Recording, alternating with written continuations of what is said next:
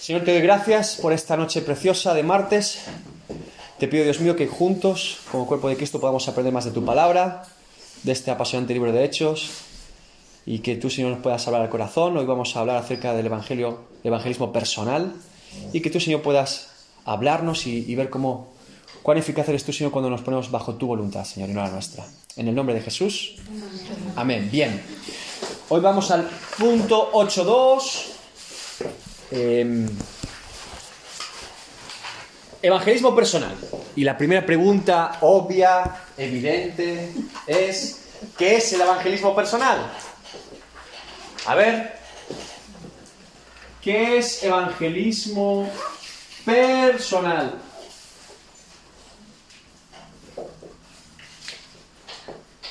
No es una pregunta complicada de hoy, ¿eh? es decir, de aquí para arriba. Venga, venga. ¿Qué lo dice? La propia palabra y qué dice? ¿Qué significa? Es personal. Es compartir el evangelio con una persona. Con una persona. O un grupo familiar. Pero se refiere individual. ¿Vale? Y recordemos que esta lección se llamaba el Evangelio masivo. Y ahora tenemos Evangelio masivo y Evangelio personal. Y vamos a hacer diferencias. A ver. Vamos a poner aquí Evangelio masivo y Evangelio personal. Y quiero que me vayan diciendo diferencias que ustedes consideran entre uno y otro. Cantidad de personas. Bien, hemos dicho, el Evangelio masivo a cuántas personas es? A muchas. A ma- masivo a muchas. Bien. ¿Y personal? Grupo. A una. A una persona. ¡Wow! ¡Qué diferencia! Segundo, más diferencias. ¿Qué, qué aporta el Evangelio masivo? Imaginémonos que en Milladoiro hacemos una campaña y juntamos, yo que sé, a 3.000 personas en Milladoiro. Y todo el mundo en Milladoiro se entera que hay una campaña, que algo pasa ahí. Están, cu- cuando viene la panorama o cuando vienen las ferias, que algo pasa ahí, ¿no? Y hay ruido y... ¿Qué pasaría si hiciéramos una campaña masiva aquí en Milladoiro? Que sería notorio. Que, es, eh, que sería un testimonio público y notorio, ¿sí? Mucha gente se daría cuenta de esto. Es público. ¿Recuerdan a Pedro predicando en Jerusalén? Se convierte en 3.000. Y en la segunda predica, 5.000. Eso era público, estaban en el medio del templo. Todo el mundo, ¿qué pasa aquí? ¿Qué alboroto es este? Aquí, ese hombre está, ¿qué están diciendo? Y se ponían a escuchar. Entonces, el evangelio masivo implica que es público y notorio, ¿sí? El evangelio personal Si este es público, este es privado. Privado de ámbito familiar, en una casa, en una calle hablando con una persona, ¿sí? Es totalmente diferente. Bien. Como uno es público y a mucha gente, y otro es a una sola persona normalmente y privado, ¿qué ventaja tiene el evangelismo personal con el masivo? Piensen, estamos predicando el evangelio, Que uno llega, llega a un- a muchos y a- en el otro a pocos. Que es más íntimo, te habla más a ti. Tengo contacto personal con la persona. Me mira a los ojos, yo le hablo, él me habla, hay una interacción. ¿Sí? Contacto personal. En una campaña, un predicador evangelista, bueno, el mayor caso, ¿no? Que hay en la historia, creo que fue, bueno, Benny Hinn, pero fue para creyentes. Creo que congregó a 3 millones de personas en la India en una sola reunión. Pero Reinhard Bonk en África tenía un millón y medio de personas escuchándolo predicar el Evangelio. Al mismo tiempo. Eh, es impersonal, es un mar de gente. Él no puede... No creo ni que pudiera ver ni siquiera el rostro de una persona. Es contacto impersonal. ¿Sí? Hay un mar de gente escuchando el Evangelio. Entonces, cuando es un contacto impersonal, incluso a que tú hagas un llamado de aceptar a Jesús después de predicar y proclamar el Evangelio, en el caso de Pedro, bautizaron a 3.000 personas, pero sigue siendo un fruto aparente. ¿Por qué?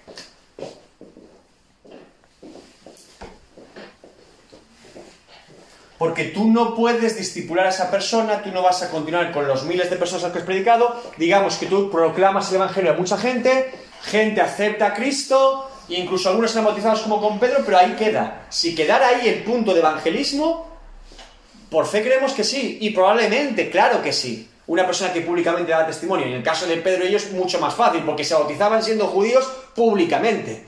Hoy en día levantamos una mano y luego la bajamos y nos vamos a nuestra casa. Pero en aquella época implicaba muchas más cosas, evidentemente. Pero aquí, en el evangelismo personal, tú tienes algo muy bueno que en el contacto personal el fruto parece o puede ser más consistente. Porque ya no se trata de que la persona levante una mano en una reunión, acepta a Cristo, se va de su casa después de orar por él. Estás hablando con la persona, en su casa, en su cara. Sabes cómo está reaccionando al Evangelio, sabes lo que está saliendo por su boca, sabes si realmente está teniendo un encuentro con Cristo, ¿sí? Exacto. Fruto consistente. Bien. Fíjense, le voy a dar un dato. En los grandes avivamientos de la historia, primer gran despertar, segundo gran despertar, ministerios como Moody, evangelista tremendo de Dios, se convertían, levantando su mano y aceptando a Cristo, cientos de miles de almas. Cientos de miles. Normalmente la media de fruto consistente era entre un 10% y un 15% en avivamientos. La media normal hoy no supera el 3%. Es decir, acepté a Cristo, después me fui a congregar, fui discípulo de Cristo y seguí a Cristo.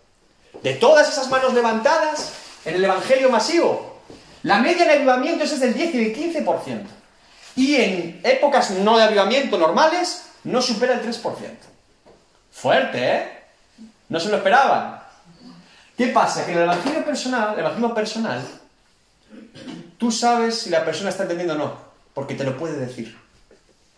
Pero ¿qué has creído? Yo es que creo que Jesús y la Virgen me salvan. No has creído bien. Vamos a repasarlo otra vez. ¿Sí?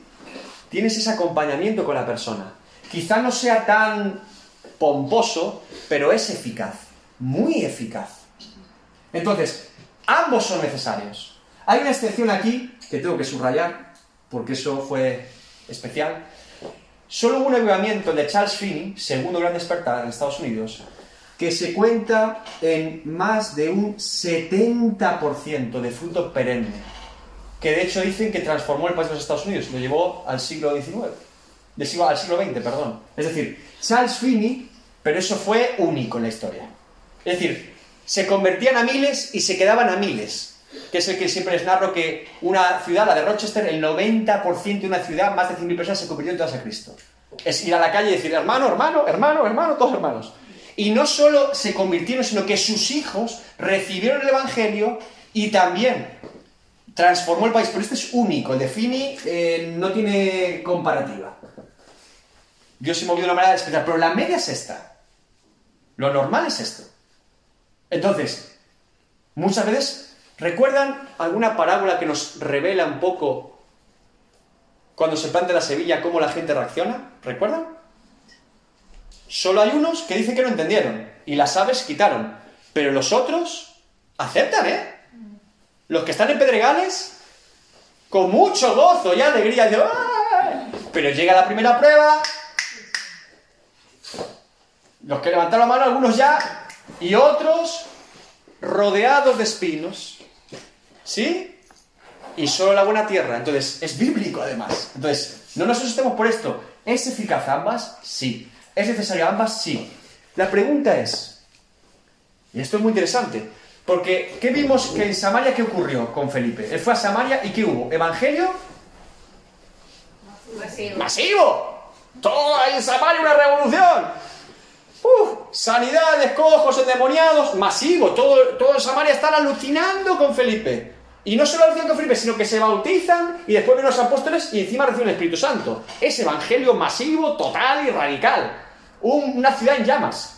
Pero de repente, en medio de ese evangelio masivo,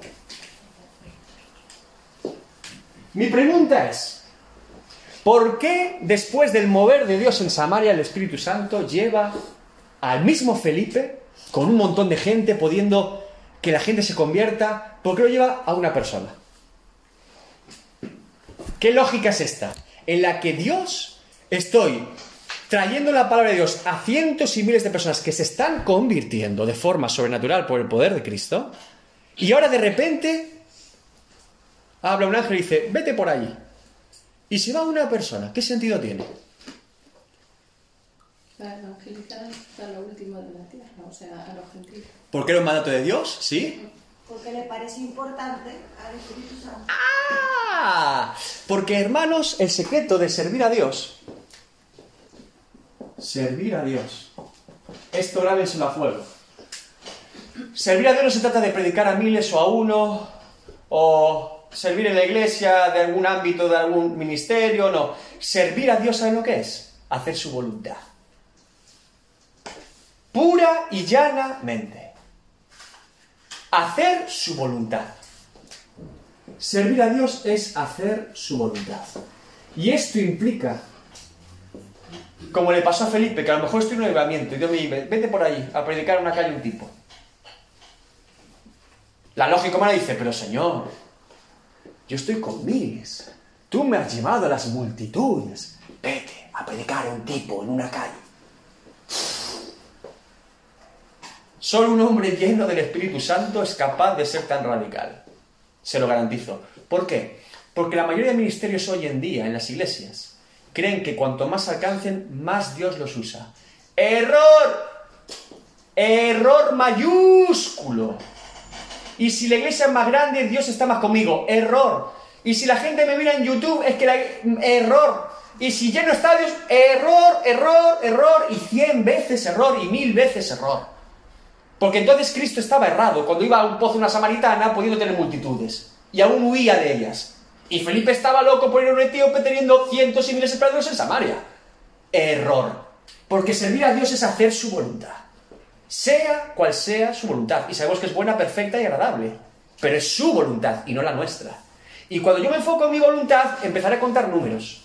Y diré, bueno, si me invitan a predicar aquí a 10 jóvenes y puedo ir a predicar a una iglesia de 200 y el mensaje, bueno, el mensaje me lo de Dios. Mejor que lo escuchen 200, ¿no? No. Donde Dios te llame. Y a lo mejor son 10 o 3 o 1. O un tipo moribundo en un hospital. Este es el punto. Grabémonos esto en el corazón, hermano, se lo digo de verdad. Hacer su voluntad. Que después de 10 años le pregunte, ¿qué servir a Dios, Joana? Y me digas qué. Hacer la voluntad de Dios. Amén. ¿Qué, Mari? Hacer la voluntad. César. Amén. Dentro de 10 años le preguntaré, que tengo memoria. Hacer su voluntad. Y usted me dirá, ¿has hecho la voluntad de Dios? Y te diré, eso espero, pero espero poder decirte, sí. Pero hermanos, esto es muy importante. Porque el Evangelio, muchas veces hemos cometido el error de medirlo en números. Y a Dios no le impresionan los números. A Dios lo que quiere es que le agrademos haciendo su voluntad. Si fuera por hacer la nuestra, Cristo hubiera sido rey y hubiera cumplido las expectativas mesiánicas del pueblo. Y dijo no. Vino a hacer la voluntad del Padre. ¿Amén? Bien. Tenemos un ejemplo que les quiero compartir, aprovechando el maravilloso, maravilloso libro que estoy leyendo sobre Elías, de A.W. Pink, que es, fíjense, Elías irrumpe en 1 Reyes 17. Un profeta anónimo, nadie lo conoce. Elías el Tisbita, de Galaad. Llega ahí y tú ves, está el texto normal, 1 Reyes 17. Y aparece Elías. ¿Y qué hace Elías nada más empezar? Va al rey acá, que es un rey pagano, idólatra, casado con Jezabel, que ha llevado al pueblo a la idolatría de los Baales y de Asera y todos los dioses que había en ese siglo. Y le dice, no va a llover en esta tierra durante tres años y medio. Dice, literalmente ni dice la fecha, dice, hasta que yo lo diga. Así empieza Elías. Un tipo anónimo llega a la corte del rey, un rey pagano, le dice, yo sirvo a Jehová, Dios Israel. Vive Jehová en cuya presencia estoy. Dice, vive Jehová. Le recuerda que, Cristo, que Dios está vivo, que es el rey de Israel y que no va a llover hasta que él lo diga. Así empieza. ¿Y sabe lo que pasa? Que no llueve más. Y todos diremos, bueno, ya está. Hay un testimonio público a todo el pueblo de Israel que Jehová es Dios, porque no está lloviendo. ¿Sabían que Baal era el Dios de las cosechas? Y Dios cerró los cielos. Hay muchos detalles en Elías, un día lo compartimos en una prédica. Pero Baal, la prueba para ser siervo de Baal era la prueba del fuego. Por eso después dice que traigan fuego del cielo a Baal y no pueden. Pero era el dios de las cosechas. El dios que traía el fruto de la tierra. Y deja de llover. A los adoradores de Baal. Y deja de llover. Y lo natural sería, Elías fue pueblo por pueblo, recordándole a todo el pueblo de Israel que no estaba lloviendo porque Dios había cerrado los cielos y que por lo tanto Dios era el Dios verdadero. Era lo lógico, ¿no? Ir a predicar y decir, oye, que esto está pasando de parte de Dios. ¿Sabes lo que hace inmediatamente después Elías de cerrar los cielos de parte de Dios? Dios se lo lleva a un arroyo en Kerit. Desaparece. Desaparece del mapa. Desaparece. Mire. Primera de Reyes 17.3. Es que este texto es muy bueno.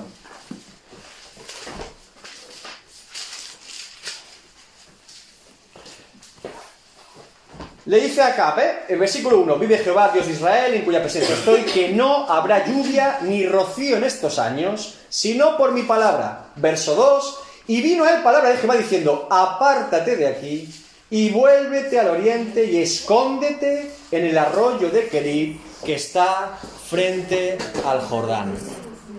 Primera de Reyes 17.3, ¿sí? Va a Kerit y después el arroyo se seca y va a Sarepta, a la viuda de Sarepta y se esconde en una casa. Entonces, desde un punto de vista humano, lo lógico es que él anunciara a todo el pueblo como profeta de Dios que Dios había cerrado los cielos. Y Dios se lo lleva al anonimato absoluto y desaparece durante tres años. Ahora, ¿por qué desaparece durante tres años en contra de la lógica humana? Vamos a 1 Reyes 18-13. Este es el relato en el que se encuentra con Abdías, siervo del rey, y le dice a Abdías, no ha sido dicho a mi señor, le está hablando a Abdías a Elías, no ha sido dicho a mi señor lo que hice cuando Jezabel mataba a los profetas de Jehová, que escondía cien varones de los profetas de Jehová, de cincuenta en cincuenta en cuevas, y los mantuve con pan y agua. Ah, ¿qué pasó después de cerrar los cielos Elías y esconderse confiando en la voz de Dios? Jezabel empezó a matar a los profetas. Dios lo guardó, lo salvó, sin él saberlo. Porque no le dice, huye al arroyo que te van a matar. Dice, huye al arroyo. Suficiente palabra para Elías. Va. Y sin saberlo, ahora ya lo sabe. Estaba matando Jezabel a los profetas. Dios aparta a Elías para guardarlo para el Monte Carmelo y todo lo que venía después. Pero también lo aparta como testimonio de que no había voz profética en Israel ya. De que se acabó la voz profética. Esto es muy importante, porque humanamente hablando a veces decimos queremos hablar y a veces Dios nos dice cállate. Calla. Nos cuesta tanto callarnos. Hablar nos cuesta menos, pero callarnos. Pocas veces he escuchado en este tiempo un hombre de Dios que diga, ¿sabe qué? Desaparecí tres años. Estaba en el mejor momento de mi ministerio y desapareció. ¿Dónde se fue? No lo sabemos. Pero Dios sí. Esto ya no pasa. ¿Por qué? Porque no hacemos su voluntad. No digo que su voluntad sea siempre desaparecer, pero alguna vez sí. Alguna vez sí. Más de una. Pero por la presión social, por la presión ministerial, por el querer agradar, por el querer ser ayuda a los demás. Elías era de ayuda desapareciendo del mapa durante tres años. Porque durante tres años en esa tierra no solo no llovió, no hubo voz profética. No había quien acudir. Dios había cerrado los cielos no solo físicamente, sino espiritualmente. ¿Sí? Fuerte, ¿verdad? El evangelismo personal, hermanos, es mucho más importante de lo que creemos. Y requiere una unción especial para ello. Parece poca cosa, pero no lo es. Le voy a contar un testimonio de uno de los grandes hombres de Dios del siglo XX y de la historia de la Iglesia. ¿Ustedes saben quién fue Billy Graham? ¿Le suena? Billy Graham. En la vida de Billy Graham hay dos personas. Evidentemente la persona de Cristo es la más importante en el testimonio de este hombre, pero dos personas, dos creyentes claves. El primero se llama Mordecai Ham, creo que era. Mordecai Ham. No hay que saberse los nombres, por favor. Esto no es del estudio, ¿vale? Esto simplemente es un testimonio, pero se los pongo para ubicarlo. y el otro se llamaba un tal... Mm, Ol- ¿Cómo era? Olford. Olford y Mordecai Ham. Bueno, ¿por qué fueron importantes para la vida de Billy Graham estas dos personas? El primero, Mordecai Ham, era un evangelista y hacía campañas evangelísticas en los institutos. Y este hombre iba ciudad por ciudad haciendo campañas evangelísticas masivas. Evangelismo masivo. Y en una campaña de evangelismo masivo, con 16 años de edad, Billy Graham entrega su vida a Cristo. Y su vida cambia por completo. Y comienza a servir a, Dios. De hecho, él cambia todo su organigrama mental y va a un seminario bíblico, estudia, conoce a su esposa, comienza a servir con los jóvenes de su época, generación, en algún ministerio, y todo muy bien. Gracias al evangelismo masivo. Gloria a Dios por Mordecai Ham. ¿Sí? Él predicaba y hubo fruto ahí. Pero hay un segundo nombre llamado Olford. Y esto fue cuando Billy Graham viajó a Gales, desde Estados Unidos a Gales, para estar predicando a los jóvenes, encontró en una iglesia a un tipo llamado Olford, en Gales, lleno del Espíritu Santo. Billy Graham era bautista. Olford no.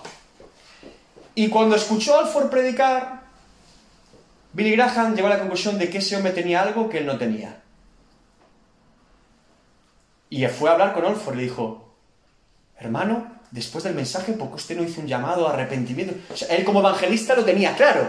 Dice, este tiene algo que yo no tengo, si hubiera hecho un llamado aquí, sería. Y después le dice, "Te- usted tiene algo que yo no tengo, ¿qué pasa aquí? Y comienza la luz de la palabra, Olford lo lleva a leer el bautismo del Espíritu Santo. ¿Y qué hizo Olford?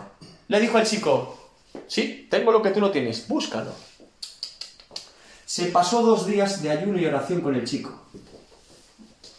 Y en el segundo día, al terminar, Billy Graham se levantó diciendo, lo tengo.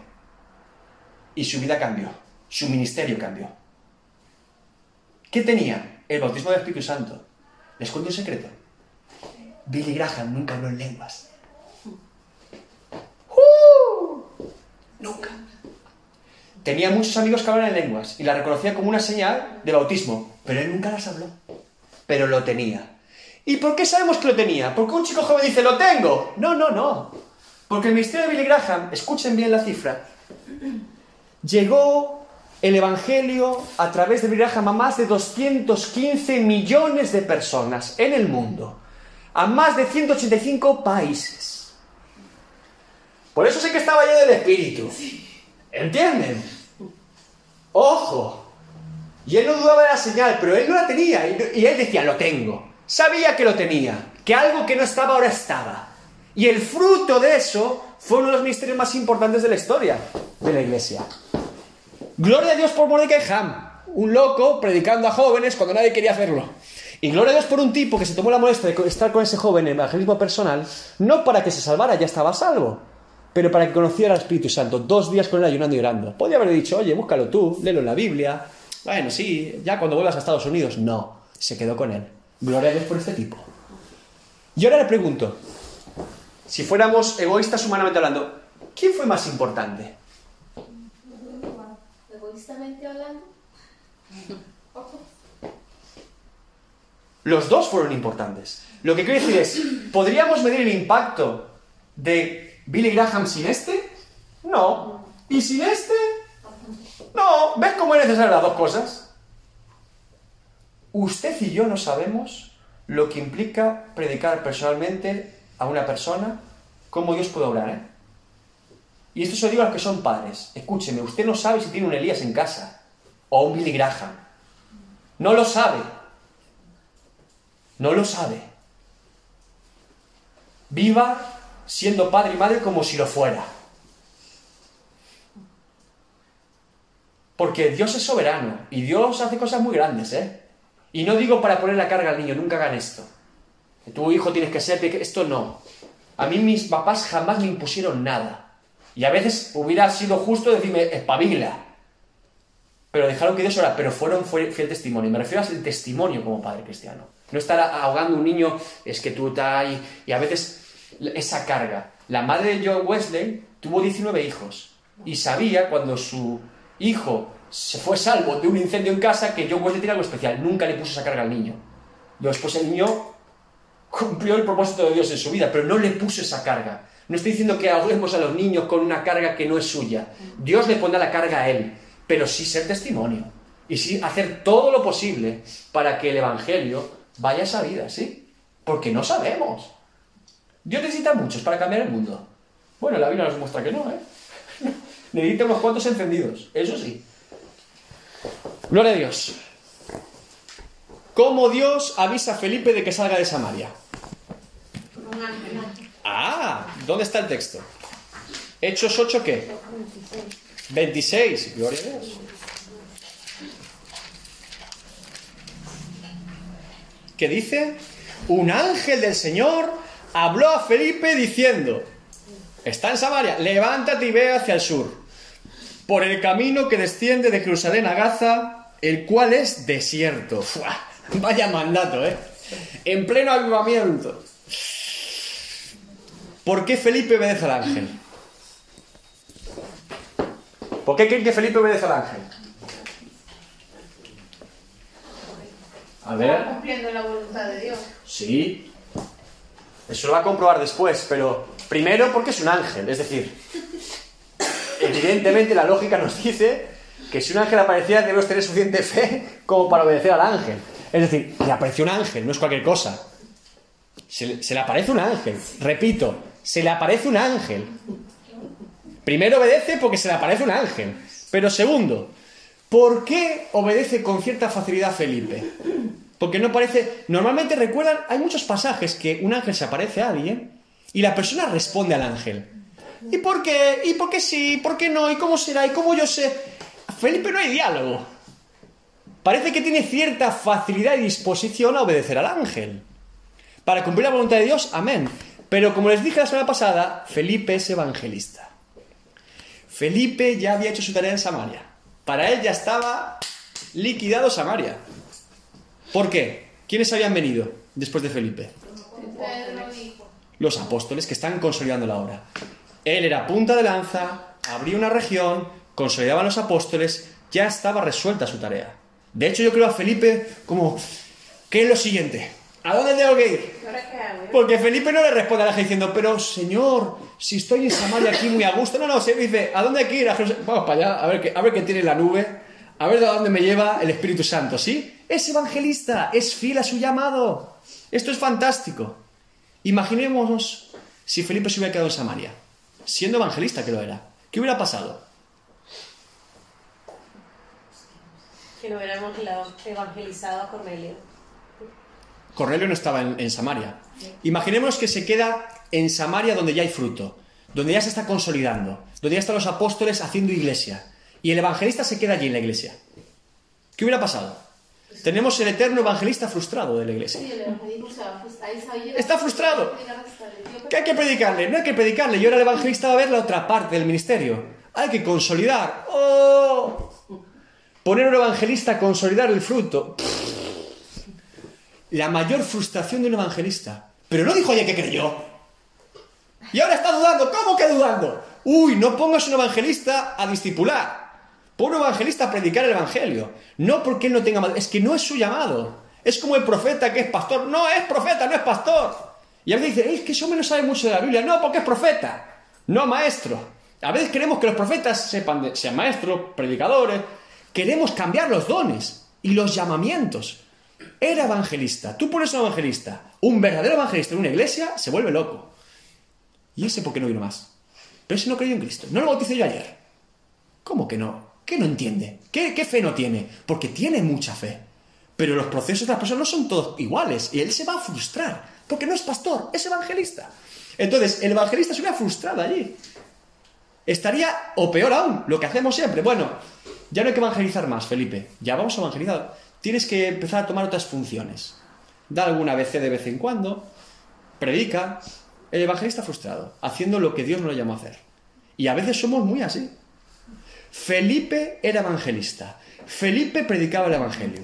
Hacía un llamado de arrepentimiento. La gente respondía al llamado y los bautizaba. Para Felipe, después del bautismo, era el fin de su cometido. ¿Sí?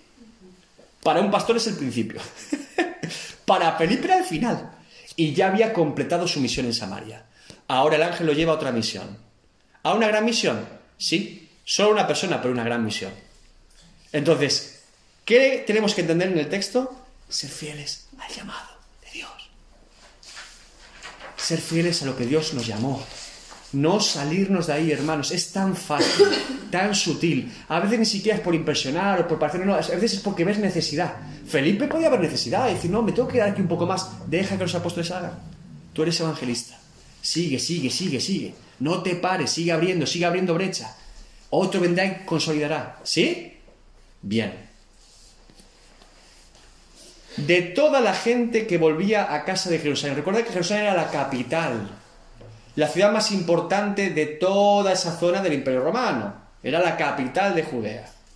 Y en toda esa zona, la más importante era Jerusalén, donde la gente peregrinaba. Recuerden además que cualquier judío que siguiera la ley judía tenía que ir a Jerusalén. Y venían de toda parte del Imperio Romano aprovechando las calzadas romanas para acudir a Jerusalén. Aparte de esto, sumemos que Jerusalén era un lugar de comercio de la zona. Tenía el mar Mediterráneo cerca, tenía toda la parte del Asia Oriental, India y demás, la seda. Era un lugar en el que convergían muchas culturas, muchos pensamientos. Eh, los judíos iban allí acudían para cumplir con la ley. era un lugar, se llenaba de gente. Y cuando había fiestas, más. ¿Por qué de toda la gente que entraba y salía de Jerusalén, a quién lo manda? ¿A quién tiene que ir Felipe? Al etíope. ¿Y qué más? ¿Era el etíope? Eunuco etíope. Primera pregunta, ¿qué es un eunuco? Aquí que sería, según tengo entendido, que sería reina, estaba cerca de las concubinas o las hijas, Bien. y por tanto era castrada. Bien, ¿sabes lo que es la castración, no? No tengo que explicarlo. Bien. La castración es la imposibilidad no solo de tener descendencia, sino que el eunuco, eh, cuando tocan los testículos del hombre y demás, también pierde virilidad, es decir, tiene menos deseo. ¿Vale? La castración no es solamente eh, física. La castración es de, ¿Por qué? Por la función que dice Damaris, que era necesaria e importante. Alguien que tenía que supervisar el harén de la reina y también servir a la reina en palacio. En aquella época, las reinas las servían hombres y los hombres tenían que ser eunucos. ¿Recuerdan cuando Daniel es llevado a Babilonia dice que el jefe de los eunucos. Ahí no aclara si Daniel era eunuco o no. Pero el jefe de los eunucos estaba encargado de los chicos que venían de Judá. ¿Sí? Hay gente que dice que sí, gente que dice no, no conocemos la esposa de Daniel, no es importante en el relato porque la Biblia no lo pone. Pero el jefe de los eunucos el que estaba a cargo de esos chicos que venían de Judea. ¿Sí? Bien. ¿Recuerdan algunos otros eunucos o eunuco importantes en la Biblia en el relato contexto de Elías, Acab y Jezabel? Este relato tienen que saberlo. ¿Cómo muere Jezabel? ¿Recuerdan cómo muere Jezabel? ¿Quién, lo, quién, la, quién la tiran?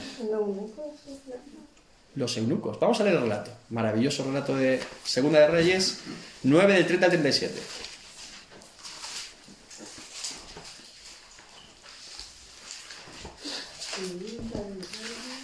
Este relato me encanta, ¿saben por qué?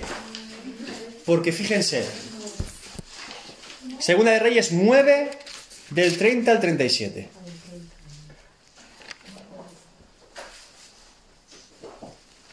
¿Saben por qué me gusta este relato?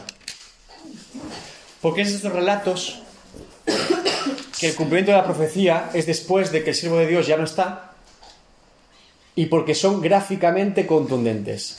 Había una potestad en Israel, una potestad que no era Baal, que no era Sera, era Jezabel. Jezabel oprimía al pueblo de Dios. Jezabel había tenido la idolatría y con intimidación y con persecución había oprimido al pueblo. Nadie podía adorar a Dios por temor a Jezabel. De hecho, el propio Elías en un momento huye de Jezabel. Era una opresión muy fuerte la que ejercía sobre el pueblo. Muy fuerte. Y lo más interesante es cómo acaba cumpliendo la profecía de Elías que ya no está. ¿Sí? Lo más curioso, ahora que recuerdo, cuando Elías es llevado a la viuda de Sarepta, Sarepta está en Sidón. ¿Sabes qué era Sidonia? Jezabel. una viuda de Sidón guardó al hombre de Dios de la misma nacionalidad que la reina, en su cara. Lo llevó, es que... Dios es muy original. Podía haberse cuadrado con Abdías, podía haberse quedado... Lo lleva a Sidón, que es la tierra de Jezabel, y lo guarda allí con una viuda. Es tremendo esto. Pero no, no voy a esa parte, voy a la parte de Segunda de Reyes 9 del 30 al 37. Leemos el relato bíblico. Vino después Jehú. Jehú es el hombre encargado de parte de Dios de destrozar toda la descendencia de Acab, Jezabel y todo lo que quede. Acab ya muerto y su hijo se llama Ococías. Para que entendamos el contexto, literalmente Jehú viene con un ejército. Ococías, el hijo de Acab, que es el rey actual, ve que vienen muy rápido y dice, mando una comanda para ver qué quiere. Y la comanda llega y dice Jehú, vengo en nombre de Jehová, estás conmigo contra mí. Y se unen a Jehú y no vuelve la comanda. Y dice Ococías, uy, voy a mandar otra. Y manda la segunda comanda. ¿Qué, vienes a, ¿Qué asunto tienes con Ococías? Estoy en nombre de Jehová, vienes conmigo contra mí. Y se unen a Jehú. Y, y Ococías la tercera es Salel. Salel y Jehú conforme lo viene coge la lanza y se la clava en el pecho. Lo mata. Es que Jehú venía en sangre. o Jehú es el juicio de Dios. Después Jehú acaba mal, pero es el juicio de Dios con toda su ira y contundencia. Llega el tipo, se lo clava, la lanza lo mata allí. Y Jezabel, desde el palacio, lo ve. ¿El palacio sabe dónde estaba? Cerca de la villa de Nabot. Esto es más complejo, pero bueno, en cualquier caso, ve cómo muere el hijo. ¿Y qué hace Jezabel? Fíjense, el demonio. Vino después Jehú a Jezreel y cuando Jezabel lo oyó, se pintó los ojos con antimonio y atavió su cabeza y se asomó a una ventana. Esta se puso toda guapa. A ver si lo embaucaba. Fíjense, el marido muerto, el hijo muerto, muerto. Y ella aún está ahí, el demonio aún hasta el final. Y cuando entraba Jehú por la puerta, ella dijo, ¿sucedió bien a Zimri que mató a su señor? Le está diciendo, acabas de matar a mi hijo, ¿todo bien? Como si nada. Fuerte. Alzando él entonces su rostro hacia la ventana, dijo, ¿quién está conmigo? ¿Quién? Y se inclinaron hacia él dos o tres eunucos. Y él les dijo, echadla abajo. Y ellos la echaron y parte de su sangre salpicó en la pared y los caballos y él la atropelló. Entró luego y después de, que comió y bebió dijo, id ahora a ver a aquella maldita y sepultadla pues es hija de rey. Pero cuando fueron para sepultarla no hallaron de ella más que la calavera y los pies y las palmas de las manos.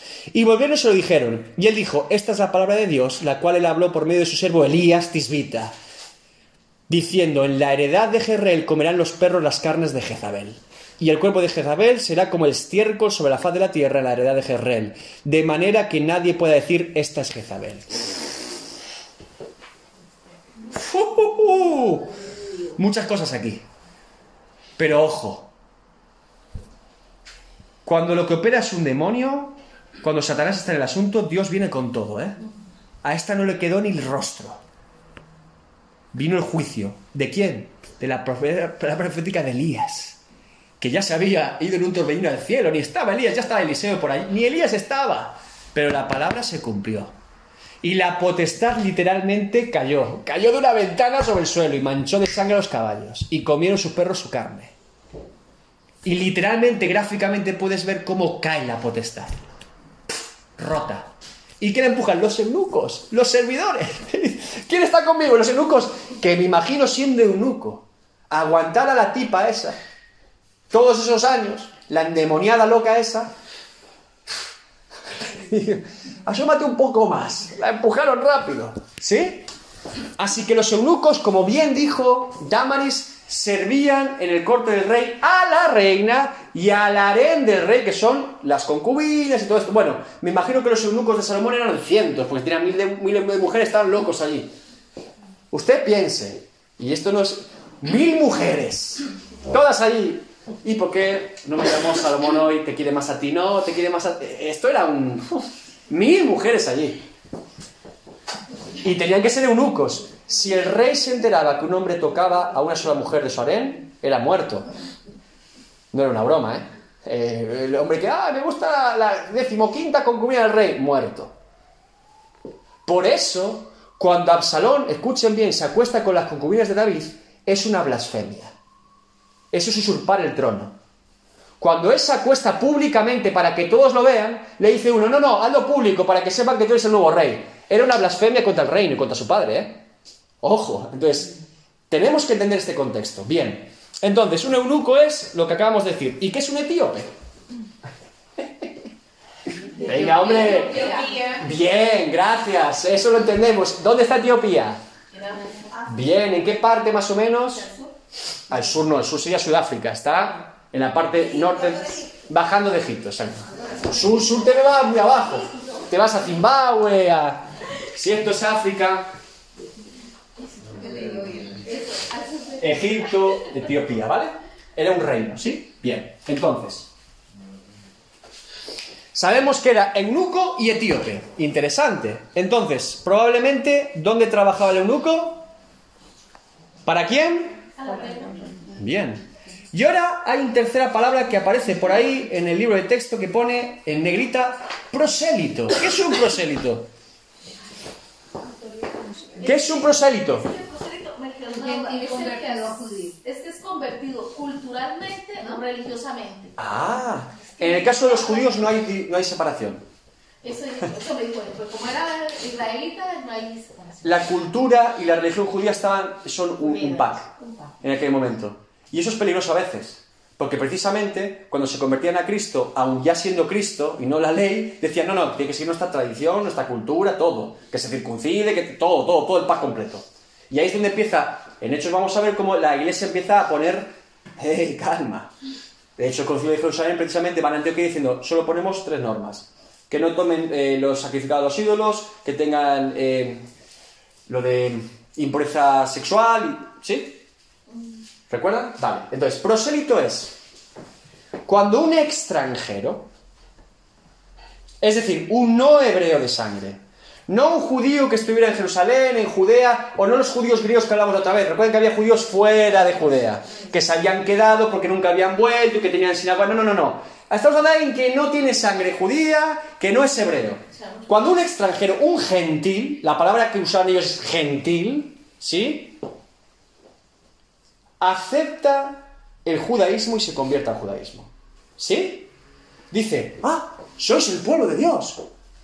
Realmente, el pueblo de Israel, ¿cuál era lo que Dios les había llamado? Ser luz y sal al mundo a las demás naciones. El prosélito era el extranjero gentil que había entendido que ellos eran el pueblo de Dios y que él tenía que ser parte del pueblo de Dios. ¿Sí? ¿Bien? Prosélito tenemos dos tipos. Que ahí lo, lo- lo dice, pero solo me menciona uno. El prosélito justo y el prosélito hasta la puerta. Prosélito de la puerta. ¿Qué es eso del prosélito justo y prosélito de la puerta? Les explico con detalle. El prosélito justo era el gentil, es decir, el extranjero, que se convertía al judaísmo y respetaba todas las doctrinas, todos los preceptos de los judíos. Era considerado miembro de la comunidad y se circuncidaba. Es decir, era un judío a todos los efectos, sin serlo. De hecho, podía participar incluso de, ciertas eh, fiestas, etcétera, ¿Vale? Este es el prosélito justo. Ahora, el prosélito de la puerta era un extranjero que probablemente vivía en tierra de Israel o fuera y seguía algunas costumbres. No se les exigía la circuncisión ni cumplir con la totalidad de la Torá. La Torá sabemos que son los diez mandamientos y todos los preceptos levíticos. Cumplían los mandamientos, pero no todos los preceptos levíticos. El otro cumplía todo, era uno más, sin serlo. Y el prosélito de la puerta cumplía algunas cosas, otras no, y no se le obligaba a circuncidarse. ¿Por qué el libro de texto da por hecho que el eunuco etíope era de la puerta? No se puede circuncidar. Porque era eunuco. Y esto implica, mira, Deuteronomio 23.1, que aquí es donde... Ahora les voy a explicar por qué llaman de la puerta, que esto es muy interesante. No entrará en la congregación de Jehová el que tenga magullados los testículos o amputado su miembro viril. De Deuteronomio 23.1. Es suficientemente claro, ¿no? ¿Por qué de la puerta? Porque cuando tú ibas al templo a llevar los sacrificios, a la puerta del templo, en cualquiera de las puertas ponía una- un cartel. No puede pasar ningún prosélito de la puerta. De- a- hasta aquí nomás. No puedes acceder más. Era triste, en el caso de un eunuco, más triste, porque no había elegido su condición de eunuco. ¿Sí? Por un cumplimiento de una ley mosaica, él no podía pasar de la puerta. Pero él amaba a Dios. Estaba leyendo el rollo de Isaías. Pero no podía pasar más de la puerta. No tenía el derecho, por algo que no había escogido. La ley lo dejaba hasta ahí. Pero se encontró con Cristo. Y con Cristo, Él es la puerta. Te dice, pasa, pasa, pasa. Es tan importante Cristo, hermanos. Cuando nos volvemos legalistas, nos volvemos gente de la ley, siempre habrá gente en una puerta, en otra, en otra. Jesucristo rompe todas las puertas y dice, yo soy la puerta. Ven, ven, pasa, pasa. Te va a llevar al Padre. Entonces, ¿qué ocurre? Que este hombre, cuando recibe el Evangelio de Cristo, para él cambia todo. Porque ahora ya no se siente ni eunuco, ni etíope, ni gentil, ni prosélito. Se siente creyente. Cristo cambió todo. Lo cambió todo. Entonces, podemos ver, ¿sabemos de algún escritor de la Biblia que no fuera judío? Os acabo de matar, ¿eh? Mateos. Lucas. Bien. ¿Por qué creen que está Lucas en la Biblia? Primero, no es 100% seguro que no lo fuera. Muy probablemente sí, ahora les, les explico por qué. Dos motivos, ¿vale? Lo, en la que la mayoría de comentaristas concuerdan, y para mí es bíblico además, es que Lucas no era judío. Y de hecho es bueno. ¿Por qué? Porque ahora hay una corriente muy judaizante que dice, no, no, todos tienen que ser judíos. Y a mí eso me...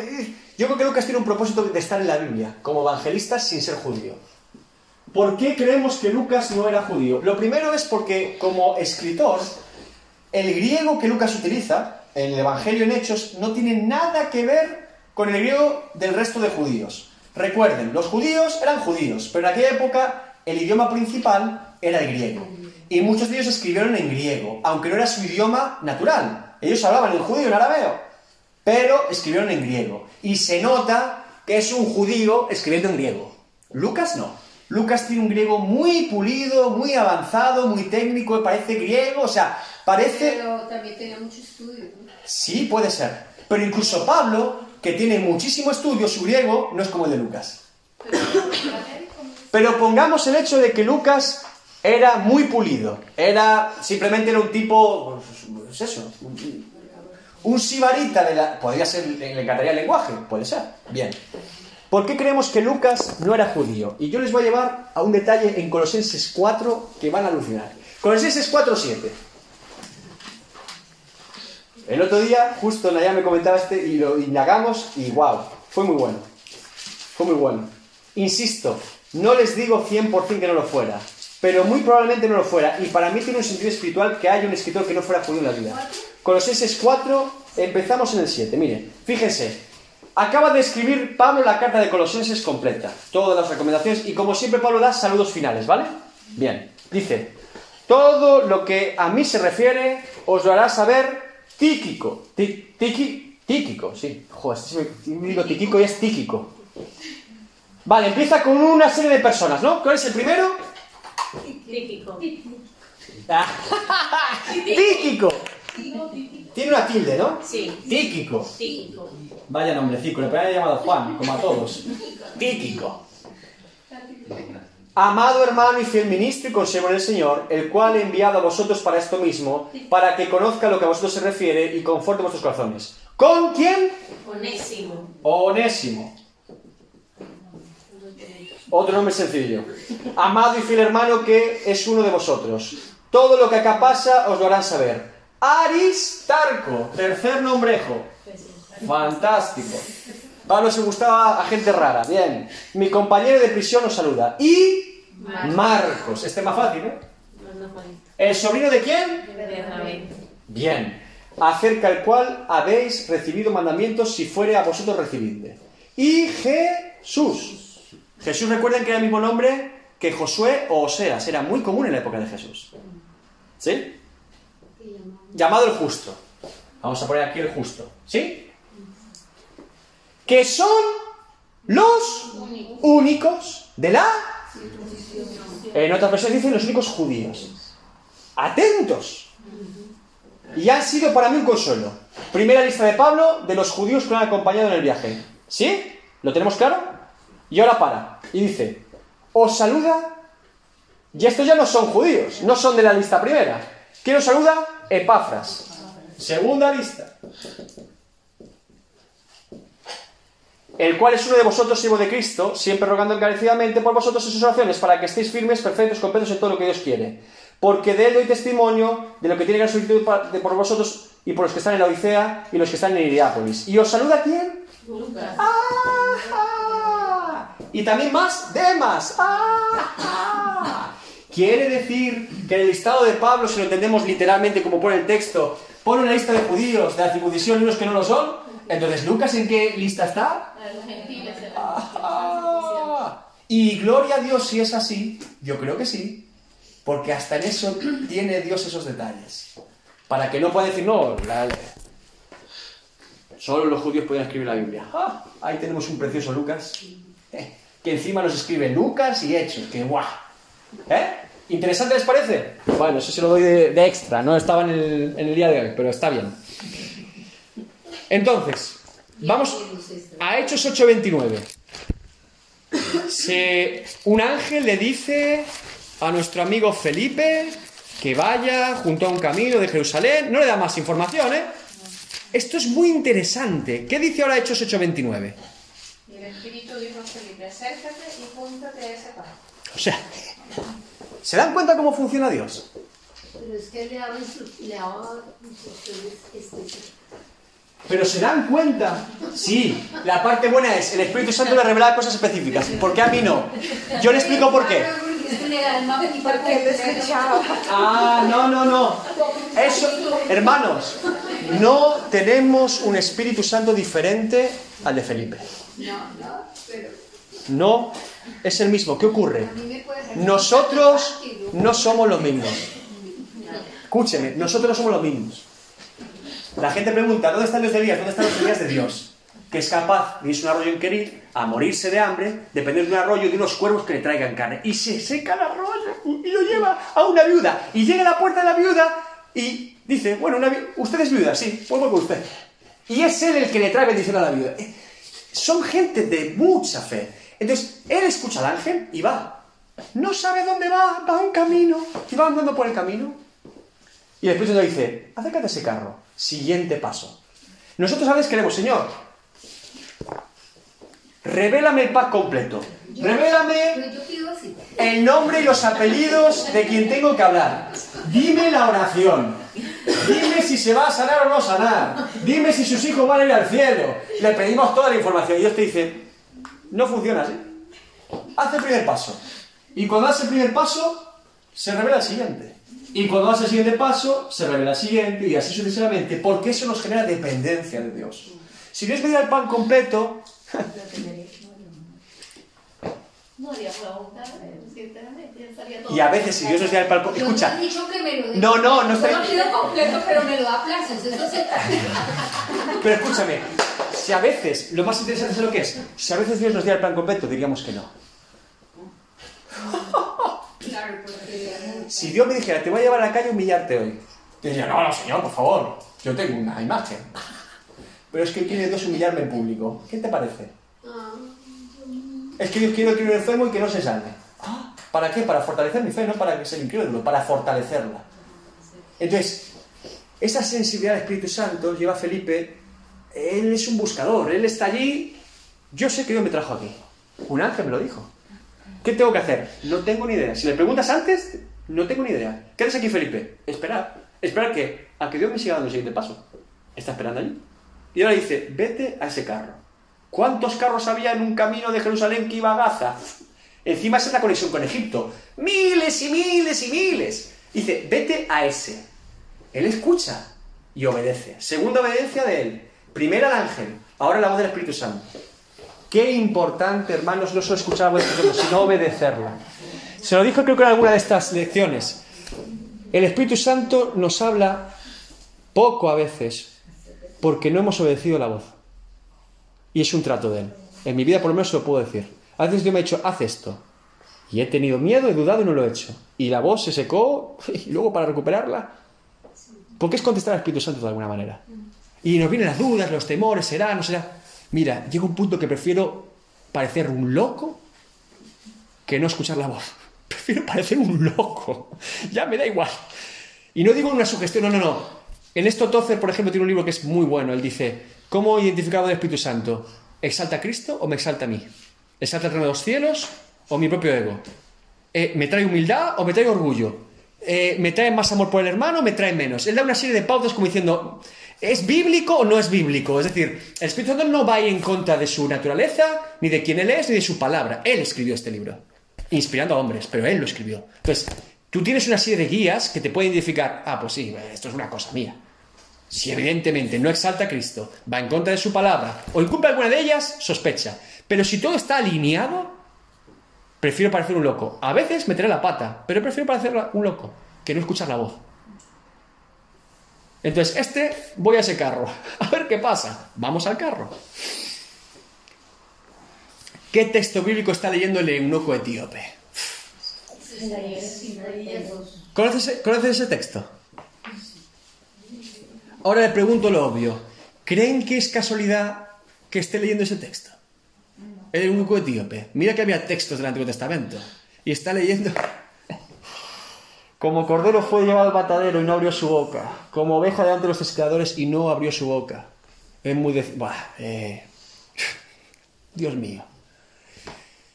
Dios tenía una perfecta voluntad en el etíope y llama a su siervo, y el siervo va cumpliendo. Es decir, hay una, una, voluntad que se está cumpliendo en el etíope. Tiene el rollo adecuado, en el momento adecuado, y Dios trae a un loco de Samaria que está, que está dispuesto a escuchar la voz de Dios y se encuentran. Y en el momento oportuno, leyendo el texto oportuno. Y lo que más me encanta del Hechos 8.35, fíjense, hay un detalle aquí que me encantó. Dice, entonces Felipe abriendo su boca y comenzando desde esta escritura. ¡Buah! Esta es la clave, hermanos, del evangelismo personal, que no tiene el evangelismo masivo.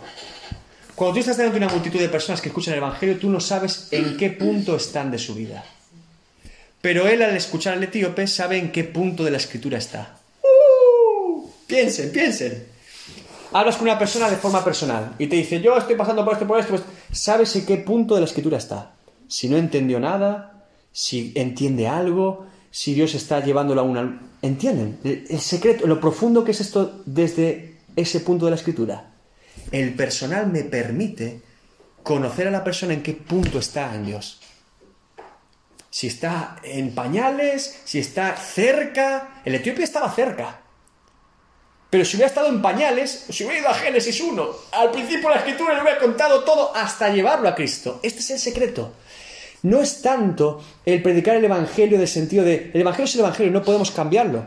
Pero saber dónde está la persona para ser efectivo. Él vio en qué punto estaba la escritura. Desde ese punto en adelante lo llevó a Cristo. Si hubiera estado en un punto más atrás, hubiera desde el punto de atrás hasta Cristo.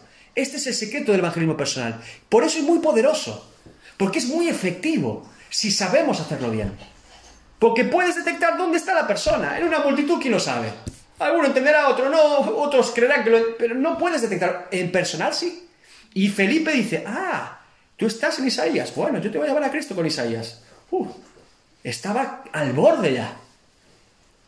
El Evangelio personal es efectivo cuando entendemos en qué punto de la escritura está la persona con la que estamos hablando. Y eso es lo que requiere. Escuchar. No solo hablar, escuchar. Que es lo que más nos cuesta. Por lo menos a mí. Entonces, todo se cumple en su perfecto momento.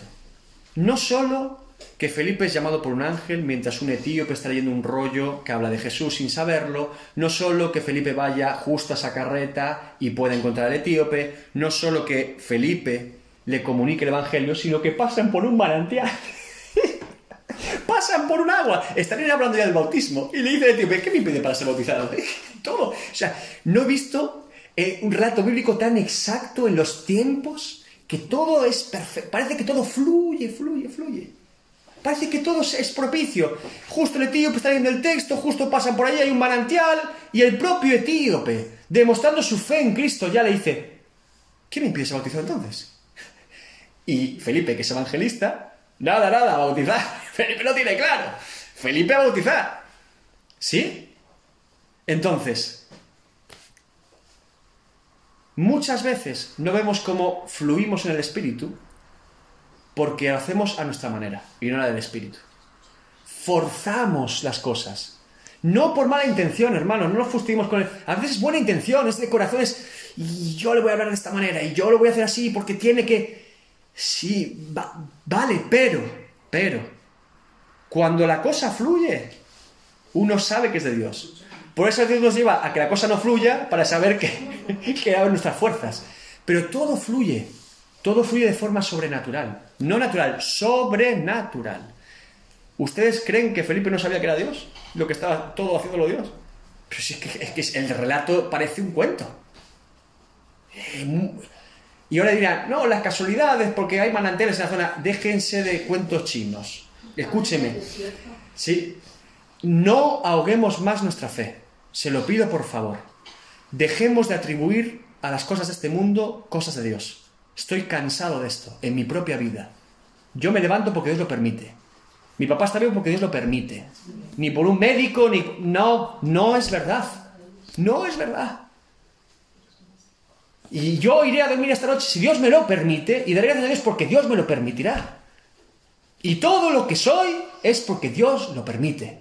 Y es gloria de Dios y no de hombres. No es casualidad, no es la probabilidad, no es la ciencia, no es la filosofía, no es la psicología. No, no, nada.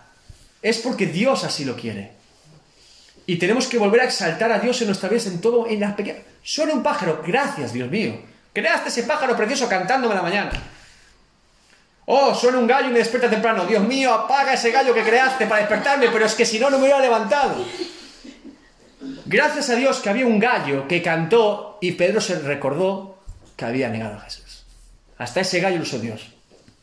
Si no hubiera pedido un gallo, Pedro no se hubiera acordado de que había mentido hace un rato. Ahí se acordó, el gallo dijo, ¿qué quiere qué? ¡Loco! Dios es que en todo, en todo, en todo. Ellas se ríen porque tienen gallos en casa, ¿no? Ellas saben bien lo que estoy hablando. El gallo que te despierta, pero abuelo a las 4 de la mañana. Dice, ¿será para vigilia o lo, o lo mato? ¿Lo cocino ya? Entonces, todo fluye. Fluye tanto que después de bautizarlo, porque era evangelista, recuerden que no lo discipuló, lo bautiza y después el Espíritu lo lleva a Zoto, a otro pueblo. Felipe es evangelista. Ahora,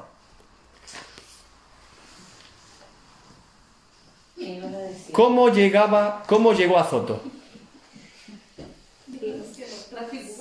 Lo trasladó, el espíritu lo trasladó. Esto es relato muy fuerte. ¿eh? Esto no es muy común en la Biblia, pero está. Entonces, Felipe era evangelista y Felipe predicaba, aceptaba a Cristo, bautizaba, siguiente misión.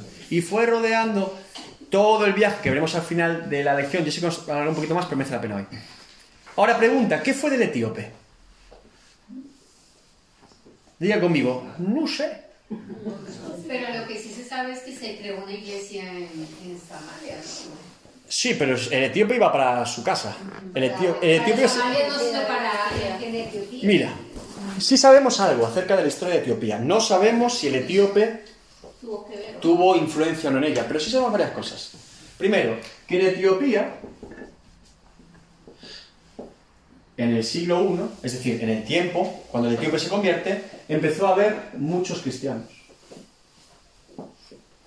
Y curiosamente, ¿alguien recuerda? Pues esto no lo van a saber. Bueno, sí, por fe creo que sí. ¿Alguno? Espero que sí, señor. Que alguno haya guardado es muy difícil. No, bueno, voy a preguntarlo. ¿Alguno recuerda el emperador que aceptó el cristianismo y todo el imperio romano se convirtió al cristianismo? ¡Vamos, David! ¡Vamos! ¡Vamos! ¡Sí, señor! ¡Aleluya! Bien, Constantino. La fecha no te la vas a saber ya. 313 después de Cristo. 313. El Imperio Romano se convierte de manera oficial. Etiopía no estaba en el Imperio Romano.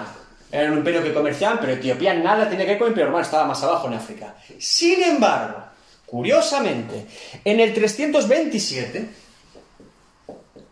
después de Cristo, una de las primeras naciones no del Imperio Romano que acepta el cristianismo es Etiopía. ¡Wow! Y la tradición de la iglesia en Etiopía dice que este hombre era el tesorero de la reina.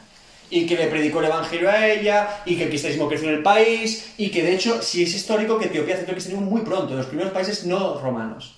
Esto sí lo sabemos. ¿Tuvo que ver el único no? No lo sabemos, pero, oye, ¿hubo fruto? Sí. Por ese eunuco, por más gente que de Etiopía iba a comerciar con Jerusalén y que después cuando hubo el avivamiento y que fueron predicando, es bonito saberlo, es bueno saberlo. Dios sobre en Etiopía seguro. Ya le digo, fue uno de los primeros países que aceptó el cristianismo. Entonces, vamos a ver el rodeo de Felipe rápidamente en el mapa y terminamos. Si ustedes han visto el mapa, les hago rápidamente. Este mapa tienen que ir sabiéndoselo un poco, ¿eh? Mar Mediterráneo, así. Tenemos aquí siempre el río Jordán. Y aquí está normalmente Jerusalén, está más al centro, más abajo, ¿no? Vamos a ponerla bien. Samaria, Jerusalén. Felipe va aquí, llega a Gaza y luego sube aquí, aquí. Bien. Felipe estaba en Samaria, ¿sí? Y el recorrido es por la voz del Espíritu Santo y de un ángel y que Dios lo mueve. Está en Samaria en un avivamiento. Dice, vete del camino de Jerusalén. Probablemente aquí encontró el etíope, porque el camino de Jerusalén a Gaza. Esto es Gaza. ¿Sí? Gaza, Jerusalén, Samaria. Y después el Espíritu lo lleva a Azoto. Y después llega hasta César. Cesarea.